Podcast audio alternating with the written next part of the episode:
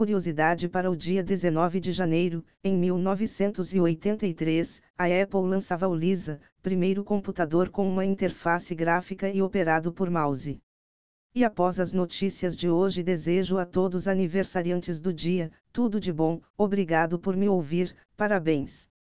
Hackers estão investindo cada vez mais na compra de anúncios no Google para se passar por aplicativos populares, como VLC, OBS, Notepad++, 7-Zip, WinRAR, CC Cleaner e Blender 3D, os criminosos criam sites falsos e induzem a vítima a instalar malware para roubo de informações.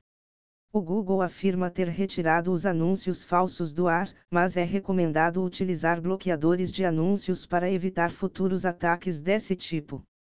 As informações são do site Blip Computer.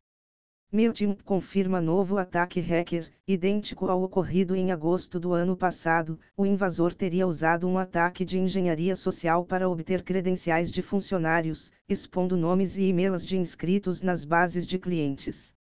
As informações são do site TechCrunch.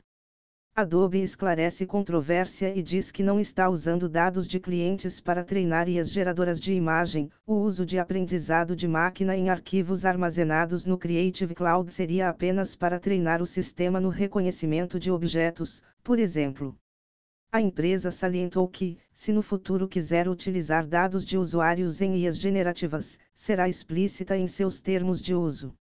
As informações são do site Petapixel. Microsoft anuncia a demissão de 10 mil funcionários, a quantidade representa menos de 5% da força de trabalho da empresa. O Cell 7 Anadela afirma que durante a pandemia houve uma rápida aceleração e agora haverá uma normalização na demanda. As informações são do site Slashdot.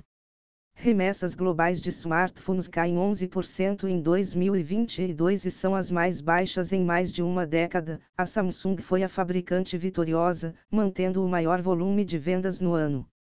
Analistas não acreditam em uma recuperação significativa para 2023. As informações são do site TechCrunch.